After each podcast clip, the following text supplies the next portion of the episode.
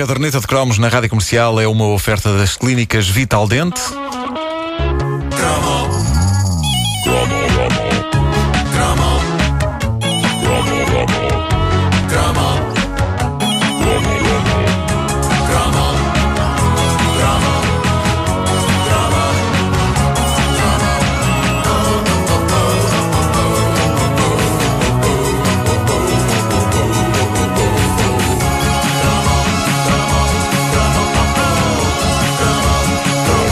Ora, lanço-vos agora este tema de debate e atenção que vem aí coisa importante. Uh, peço a vossa isso, atenção vamos para isto. isso. Isto não é nada das palhaçadas que eu costumo estar, costumo estar para aqui a dizer. Isto é. Hoje é sério, hoje, Hoje assunto é é sério. uma coisa em termos. Mas lança com cuidado, é? Numa luta entre Patrick Duffy e David Hasselhoff, a única pessoa que poderia ganhar, sabem quem era? Quem? Quem? Chuck Norris.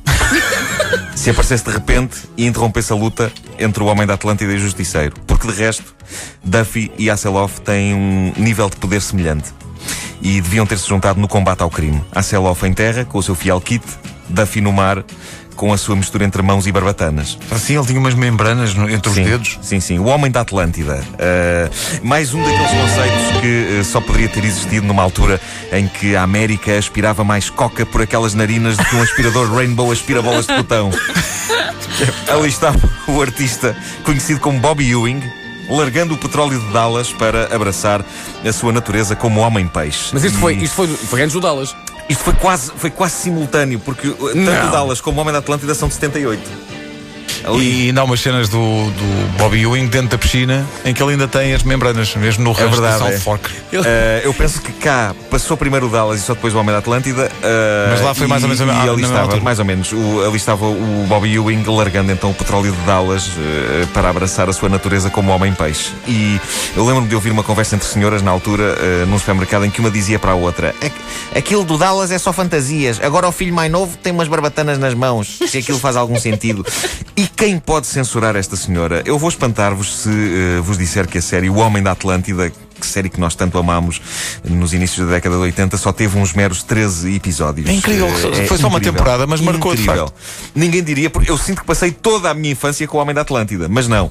Apenas 13 episódios. E e é incrível porque, apesar de hoje o Homem da Atlântida ser uma lenda nas nossas mentes, na Oh. altura em que passou na televisão americana, em 78, foi considerado um fiasco. Daí a série ser tão curta. Portanto, Nossa, é normal que as pessoas pensem que algo de estranho aconteceu às mãos e aos pés do Bobby Ewing. É que a América não estava ele preparada. nos pés ou não, o Homem da Atlântida? Tinha membranas também? Também tinha membranas nos pés? Tinha, tinha. Sim, sim, Ou será que era unha mal cortada? Eu confesso, quando olhava para a série, né, o pés do Bobby E ele tinha, era- e não é tinha, no quarto pósteres da, da Pequena Sereia.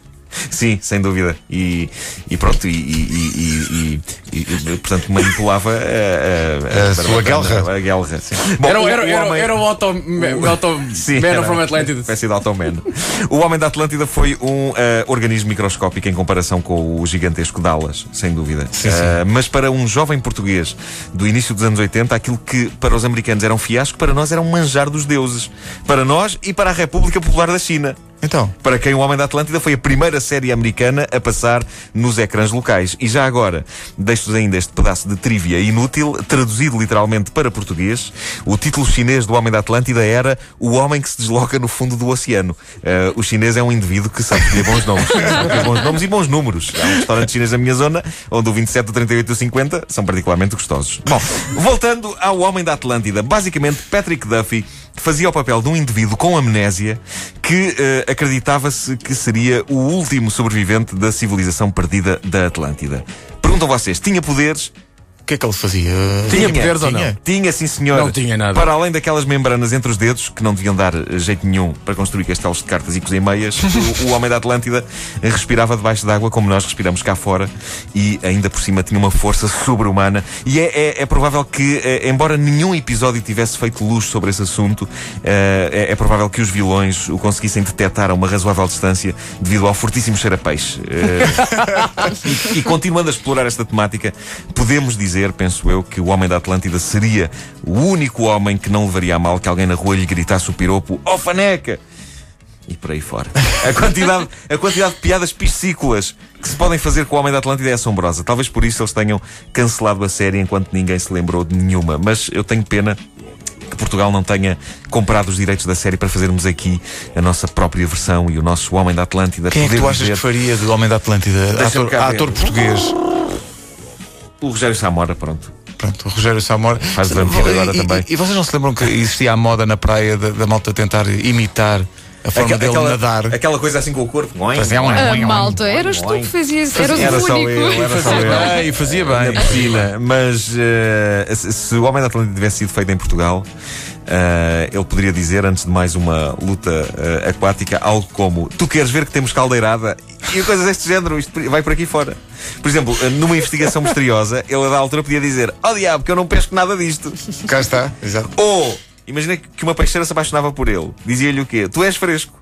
Ah, exato. Pá, isto é imparável. Mas cancelaram é série, não foi? Imparável, cancelaram. Cancelaram sem espinhas. Eu já estou no teu. Isto não acaba mais. Eh, o vilão principal, quem era? Era um tipo de barbas eh, e era alucinado chamado Mr. Schubert. E a base de trabalho do nosso herói e dos seus amiguitos era um submarino que dava pelo nome de Cetáceo. Que aqui para nós é um péssimo nome de submarino. Cetáceo é péssimo para qualquer coisa, seja para um submarino ou um restaurante. Se não era muito melhor chamarem aquilo cachalote. Era um, nome, era um nome que funciona também em estabelecimentos de restauração, marisqueira ou cachalote. O Homem da Atlântida faz parte do nosso imaginário infanto-juvenil, foi um dos maiores estímulos que eu tive para aprender a nadar e suponho que eh, também tenha sido uh, um grande estímulo para muito petis parvo eh, se ter atirado para dentro de piscinas antes de aprender a nadar, o que também pode ter contribuído para o facto da série ter sido tão curta. Vamos cortar isto antes que morra mais alguém. O segundo cromo de hoje, às 9h45, é sobre a publicação alemã que toda a gente via. E reparem que eu disse via, não disse lia, porque ninguém conseguia ler a não bravo. conseguíamos Pois ler, não. É sobre ela a próxima edição. Mas via-se a fotonovela e guardava-se os autocolantes. Essa é É que é verdade, essa. é verdade. A caderneta de cromos com o Nuno Marco, uma oferta das clínicas Vital Dente.